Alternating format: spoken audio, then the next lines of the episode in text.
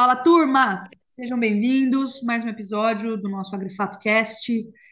Mercado bem turbulento. Eu acho que agora as pessoas estão prestando muito pouca atenção no que está acontecendo, tanto no mercado pecuário quanto com a guerra na Ucrânia. A gente tem um risco, por exemplo, uma ameaça nuclear hoje, né? Algumas é, possibilidades aí de testes com armas nucleares no mar e tá todo mundo falando só de eleição no Brasil. Então, assim, fica tudo um pouco morto, mas a gente tem, como sempre, novidades para tratar no mercado.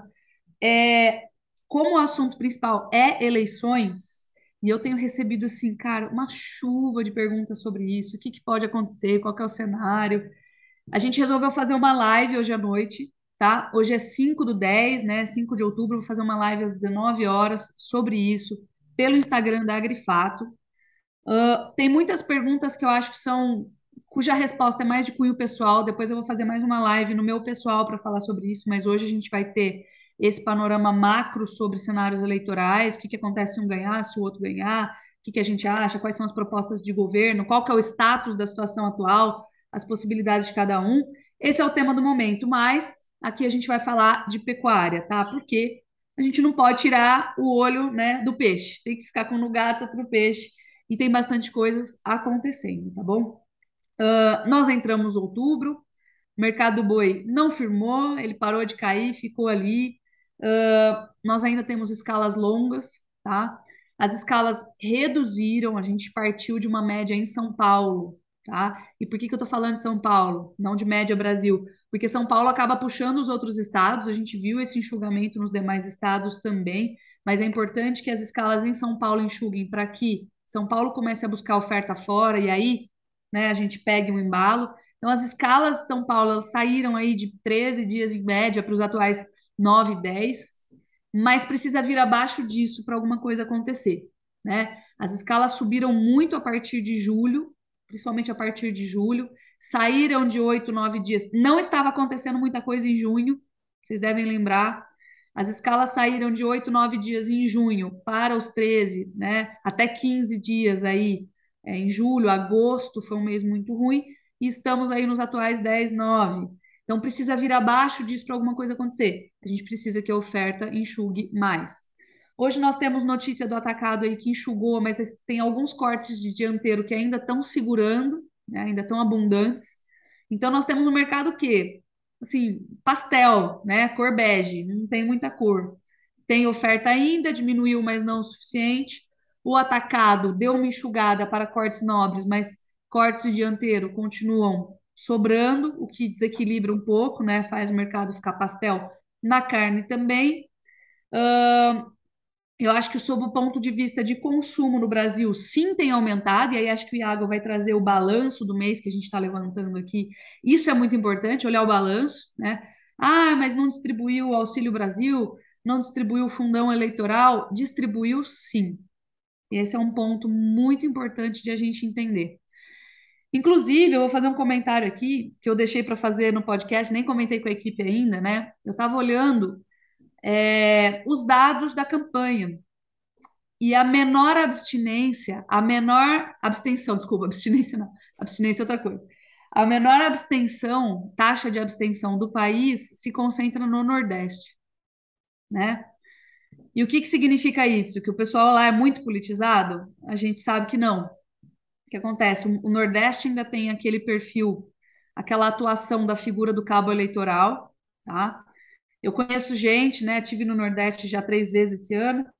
É, conheço pessoas lá e assim o relato é o que tem de saque na boca do caixa de pessoas tirando para alimentar as campanhas eleitorais não está escrito. Travou dela aí para vocês, pessoal? Né? Isso aqui é uma constatação, não uma acusação. E a abstenção, abstinência, a abstenção lá é muito baixa. Né? E isso é distribuição de fundão eleitoral. Tá? Isso casa com uma região que tem essa tradição. Tá? É, a gente sabe que isso acontece. Então, a distribuição do Auxílio Brasil, que subiu para 600 reais, está sendo distribuído de fato né? Agora está uma loucura a corrida eleitoral. Há a distribuição através de empregos, de contratação de serviços, de prestação de favores, né, em troca de voto. A gente sabe que isso acontece. e a gente sabe que isso se concentra em algumas regiões, acontece no Brasil todo, mas eu mostrei para vocês, né? Essa, essa abstenção recorde no Nordeste, ela traz uma prova, um reforço de que está havendo a distribuição do fundão eleitoral. Uh, isso aí eu vou deixar para acabar de comentar na live, tá? O que, que vai acontecer daqui para frente. Mas o que acontece? Então, por que, que o boi não sobe? O boi não sobe a carne sobra porque tem muita oferta. E aí eu acho que eu já deixo para o Iago comentar. Ele tem aqui, por exemplo, a comparação do que está acontecendo com o abate esse ano em relação à mesma época do ano passado, para explicar por que, que o boi não sobe, mesmo com um reforço de demanda, tá? E aí depois acho que a gente pode passar para o Stefan para falar um pouquinho de frango suíno também na comparação e voltar aí a gente volta a falar com o Rodrigo sobre grãos e, e etc. Então, eu acho que o Iago pode trazer o balanço, né, Iago, do que está acontecendo com produção, abate, produção, exportação e distribuição interna. Sim, vamos lá. Bem, Lídia, Acho que o que a gente está vendo agora é justamente assim, a gente falou muito e assim, criava muita expectativa com o preço e de certa forma achava que ia melhorar é, nesse segundo, terceiro trimestre, quarto trimestre do ano, segundo semestre de maneira geral. E o que a gente está vendo agora é que provavelmente é, 2022 vai fechar com um abate de animais maior do que 2020, tá? É, e, e, acho que o comparativo é exatamente esse. Assim, a gente olha para 2021, menor abate dos últimos 12, 13, 14 anos. E a gente está olhando para 2022 e já se cogita, na verdade, sim, a gente já está muito claro para a gente que provavelmente o abate de 2022 vai fechar com um acréscimo aí de 7,5% a 8% a mais é, do que no ano passado. O que, que significa isso, mais ou menos em linhas gerais de cabeças, tá? A gente está falando em torno aí de quase 2 milhões e meio de animais a mais do que no ano passado. Tá? Então, existe um incremento muito grande, e se, obviamente, concretizar esse cenário de 7,5% de aumento, a gente está falando em um número de abate bem maior, é, bem maior não, mas maior do que 2020. Então, é um contexto de aumento produtivo. Em números gerais de produção, só para vocês terem uma ideia, a produção também deve crescer em torno de 7%, e com isso, a gente fala mais ou menos aí em cerca de 600 a 700 mil toneladas a mais de carne que são geradas dentro do, do, do, que serão geradas dentro do país, um ponto interessante, o, pe o, peso médio das carcaças reduziu, tá? Isso é normal, padrão de uma virada de ciclo, né? A gente aumentando o abate de fêmeas, fêmeas mais leves, e consequentemente o peso médio vai reduzindo um pouquinho. É, mas em, de maneira geral, a produção de carne tem aumentado e a perspectiva para o próximo ano, diante do fato de que a participação das fêmeas ainda não atingiu, pelo menos nos números atuais, o nível que a gente caracteriza como de fato um descarte acelerado de fêmeas, diante dessa possibilidade para 2023, a gente já tem uma estimativa de produção de carne ainda maior em 2023. Ponto.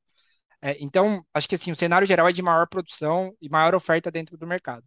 A exportação vai ser recorde esse ano, não tem nem como a gente cravar qualquer coisa fora disso.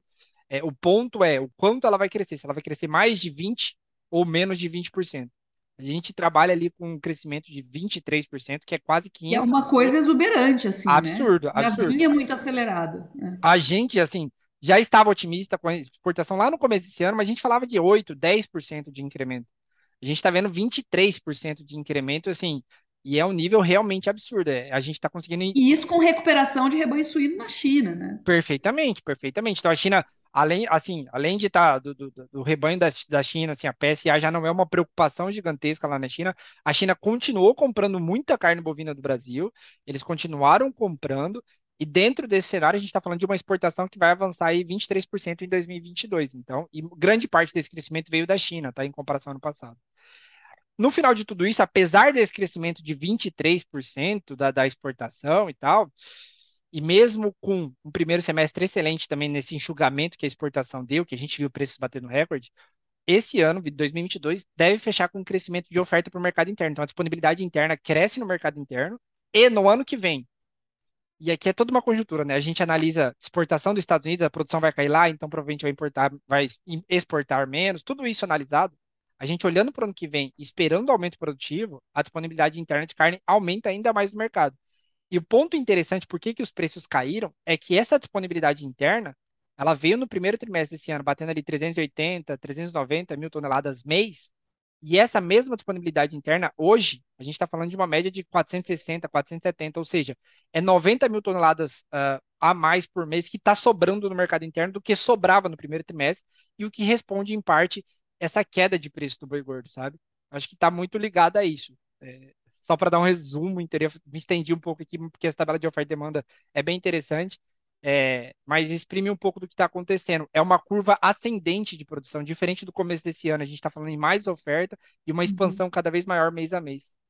É, o, a recuperação das margens do produto no varejo está atrapalhando muito também, né? Exatamente. o preço do boi cai e a carne no varejo não acompanha. Então, vamos recapitular, né? Lembra lá, o boi subiu mais do que a carne no varejo, a carne no varejo ficou defasada, por mais que ela tenha subido bastante, tanto é que picanha virou assunto de eleição, não só por um candidato. A gente teve o, o Márcio França falando, não só o Lula falou sobre isso, o Márcio França falou sobre isso também, que ia tirar o ICM da carne se ele fosse eleito. Então virou tema de eleição, porque é uma coisa popular, todo mundo gosta de acessar carne e tal. Chamou a atenção, né? E aí o que, que acontece? Agora o preço do boi cai, o atacado cai e o varejo não alivia. Perfeito. E isso por mais que esteja entrando aí Auxílio Brasil e fazendo a carne ser enxugada, tem bastante oferta, e se o preço não cai, o cara não expande o consumo na mesma medida que seria necessário. Então, nós temos essa questão aí bastante importante do varejo estar recompondo suas margens, né? Ele, é, ah, mas o supermercado tem um mix de produto, ele consegue. Sim, cara, mas não é só de supermercado que a gente vive, tem açougue de bairro, né? É. E agora o cara precisa recompor ali o que, que acontece dentro da operação dele. Pelo então, menos isso que, atrapalha muito. O que a gente tem pego é exatamente isso. É um cenário em que o boi sobe, a, oh, desculpa, o boi cai, a carcaça cai, e, a, e o varejo que estava há muito tempo tentando recompor margem, tanto é que é o único elo que subiu durante esse ano todo, esses caras estão, pelo menos assim, a sensação, e quando eu olho para os dados, é que eles estão recompondo margem do que foi perdido durante aquelas altas muito intensas de 2020, aí teve pandemia, não conseguiu repassar. Eles estão recompondo margem.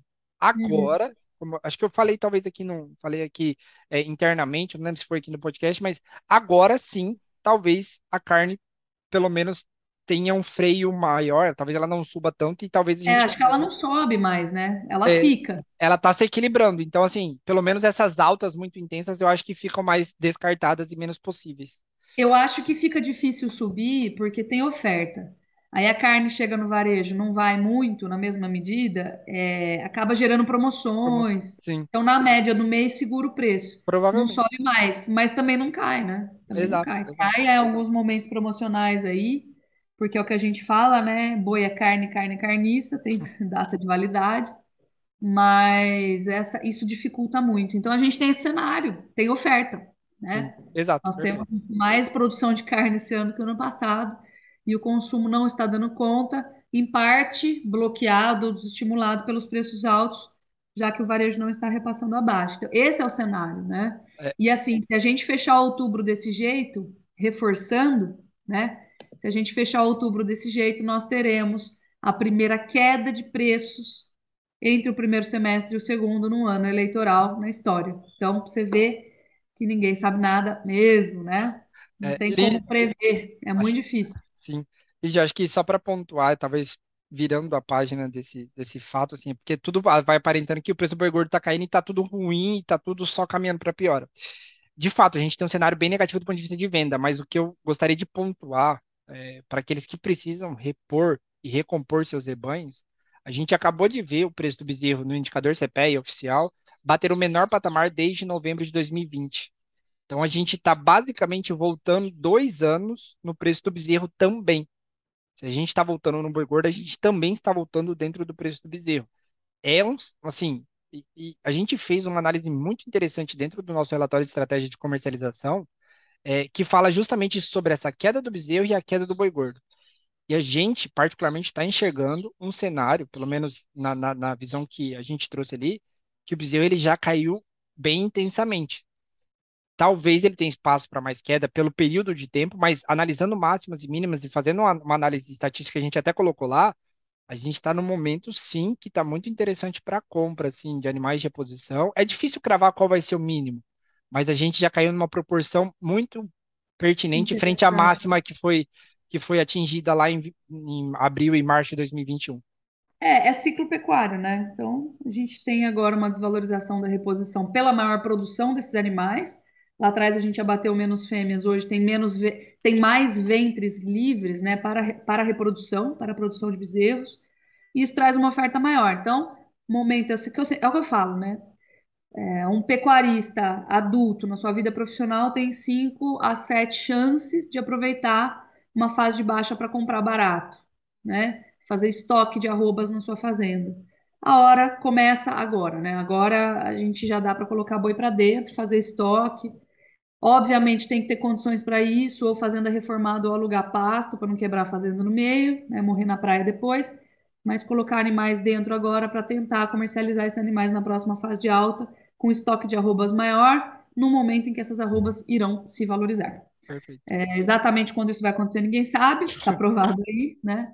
A gente estava falando exatamente sobre isso, mas é, temos essa situação.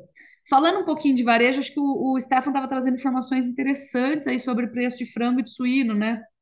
Sobre o que que aconteceu, enfim. Exatamente, Lígia. A gente estava conversando aqui antes, né? O, um, um ponto, inte- alguns pontos interessantes, né? Porque diante desse cenário, né, que a gente vê com os preços da carne bovina, né? O, o frango parece que foi, o frango e o suíno parece que tiveram uma reversão, uma reversão de movimento nesses últimos meses, é, puxando aí, principalmente agora no mês de, de setembro, né? Uma, uma queda um pouco mais expressiva no preço dos animais. Aparentemente, isso vem aí contrastando com algum sinal de oferta de mercado doméstico, né? Se a gente pegar hoje, né, preço do frango vivo ao produtor, base São Paulo, está em níveis aí de R$ cinco reais e cinquenta. A gente teve esse preço médio de agosto a seis reais, só que durante o mês de setembro ele caiu ali de e oitenta para próximo de e cinquenta. Então a gente já vê um- uma perda aí de, de preço, né, do, da avicultura da ordem aí de 10% para o produtor, né? Porém, no atacado, no varejo, o mercado tem se sustentado, sim, é, diante dessa, vamos dizer, dessa competição com as outras carnes, diante desse estímulo que teve aí em relação aos, ao, ao auxílio que o governo está colocando, Auxílio Brasil, ao Fundão, enfim. É diferente esse, essas eleições, né? Porque a gente normalmente a gente via muita gente jogando, colocando, abanando bandeira nas avenidas, nas ruas. Esse ano não foi o que a gente viu, então dá uma causa essa falsa impressão de que talvez o dinheiro não esteja chegando para as pessoas, mas de fato, quando a gente vai olhar os dados, sim, está.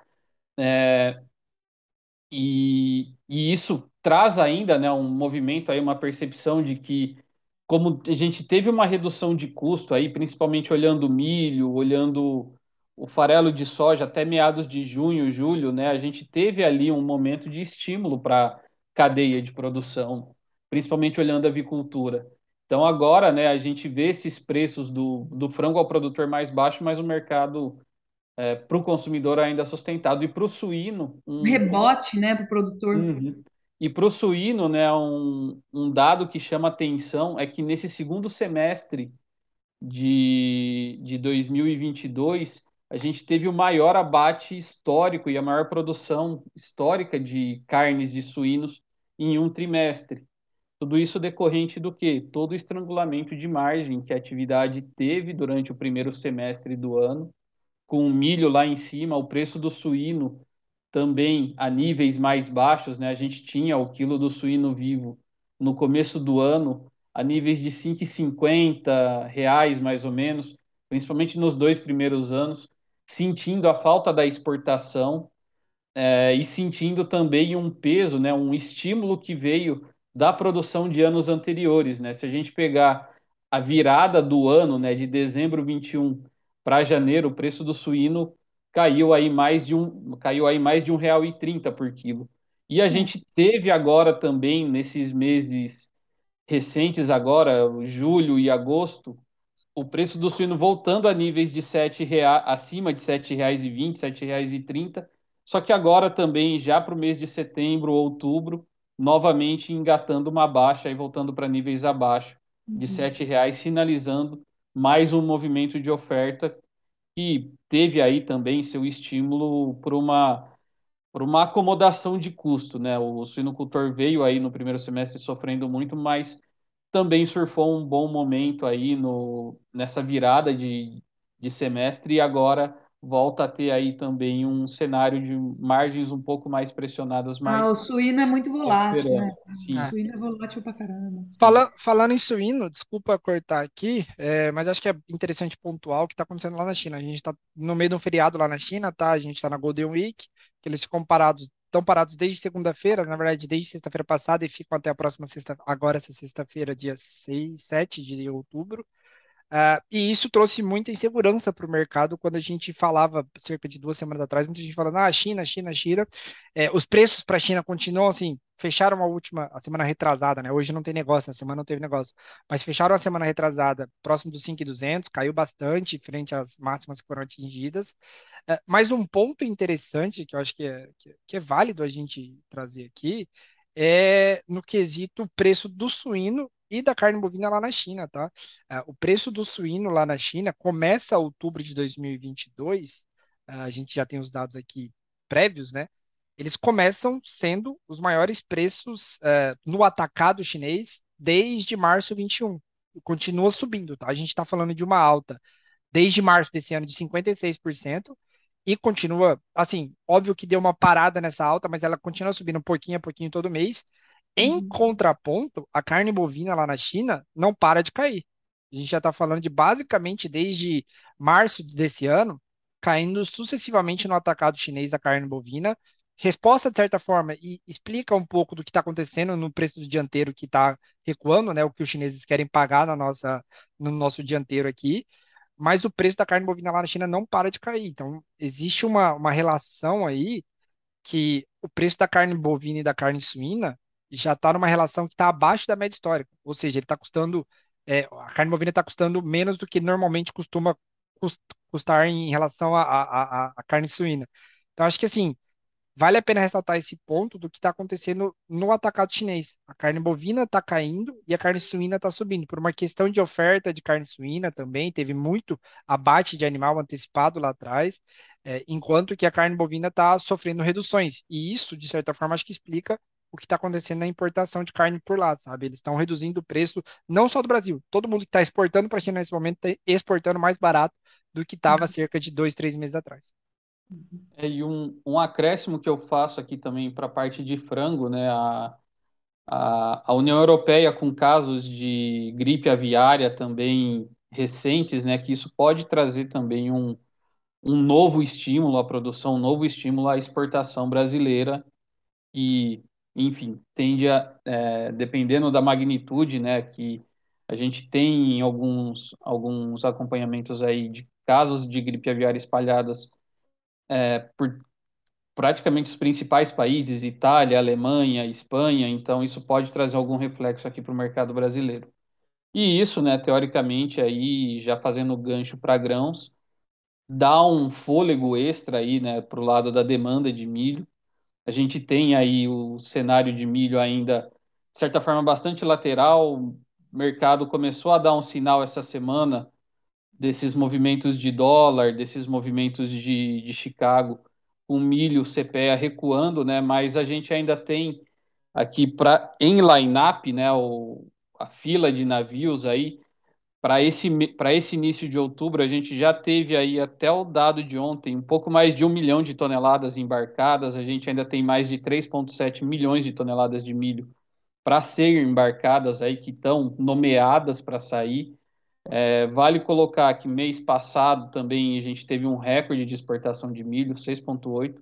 Então a exportação continua sendo aí o, o carro-chefe dos preços aqui no mercado doméstico paridade em níveis ali de 88, 89, até 92 reais a saca para o restante desse ano, oscilando nessa faixa, e a gente ainda tem aí um, um volume aí uma da ordem de 44, 45 milhões de toneladas de milho que está retido na mão do produtor. Isso corresponde a 38% da, da produção total de milho do Brasil.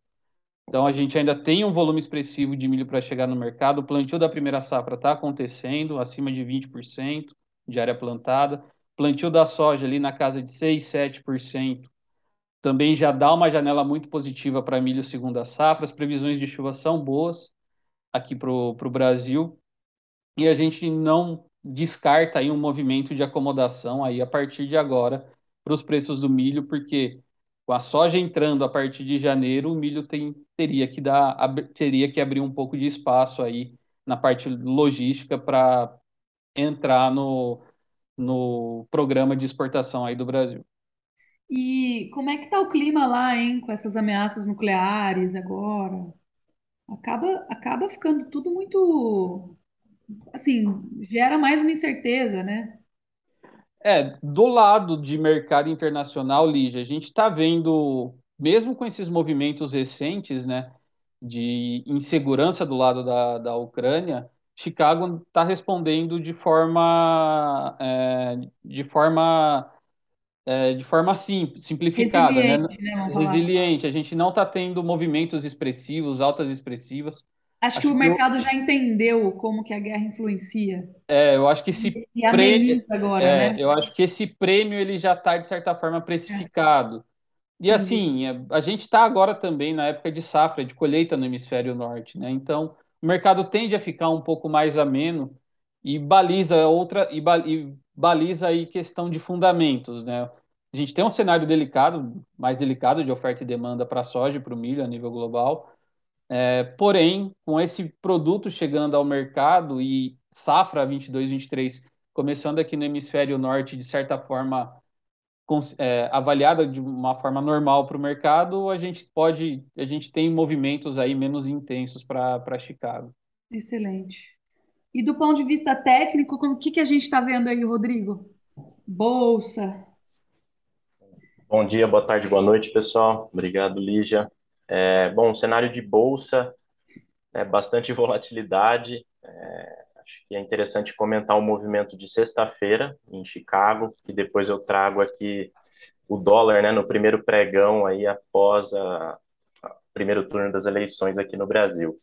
Bom, na sexta-feira, o USDA, né, Departamento de Agricultura dos Estados Unidos, ele trouxe o seu relatório de estoques trimestrais de grãos e isso mexeu bastante com o mercado, principalmente para a soja, que veio com um número mais folgado, vamos assim dizer, e com isso a gente teve o menor fechamento, né, no pregão regular de sexta-feira para a soja das últimas nove semanas, né? Já na segunda-feira, junto a esse movimento do dólar, né, aqui no Brasil, linkando, é, um movimento aí, uma queda de 4,20%, né, no contrato X22, refletiu muito no preço da soja aqui no Brasil. Então, acho que é bem interessante trazer isso para o pessoal, né? Como esse mercado, qualquer balanço influencia muito na ponta final ali para o produtor. É, no dia 30 de setembro, que foi esse movimento de Chicago, então talvez não foi refletido no preço aqui no, no Brasil, a gente teve um fechamento aqui do indicador Paranaguá, né, soja CPEA, de 188,83 reais por saca. Junto a esse movimento de sexta-feira, com essa outra movimentação do dólar recuando, né? Ontem a gente teve o mesmo indicador fechando a 177,63 reais por saca, ou seja, uma queda de mais de 10 reais por saca, né? Então, esse balanço é complexo, né? Não é um fator, né? O mercado vem dando as cartas, vem balançando. É, para o milho, o cenário ainda já é mais sustentado, né? Esse estoque trimestral, trimestral diferentemente para a soja, ele veio mais apertado para o milho. E agora, como o Stefan colocou, ontem a gente viu né, o indicador CPEA perder a referência de 84 reais por saca, né? Está próximo ali dos 83,50 é, e um cenário um pouco mais sustentado, né? Graficamente, a soja a gente já tem um movimento mais baixista, né? Em Chicago já fez pivô de baixa e tudo mais. E para o milho não, né? Para o milho ele está ali trabalhando na, na casa dos 6,80 dólares por bushel em Chicago, 6,70. E aqui no Brasil, com essa questão também que o Stefan colocou, né? Cerca de 38 a 40% do milho safrinha ainda disponível para comercialização.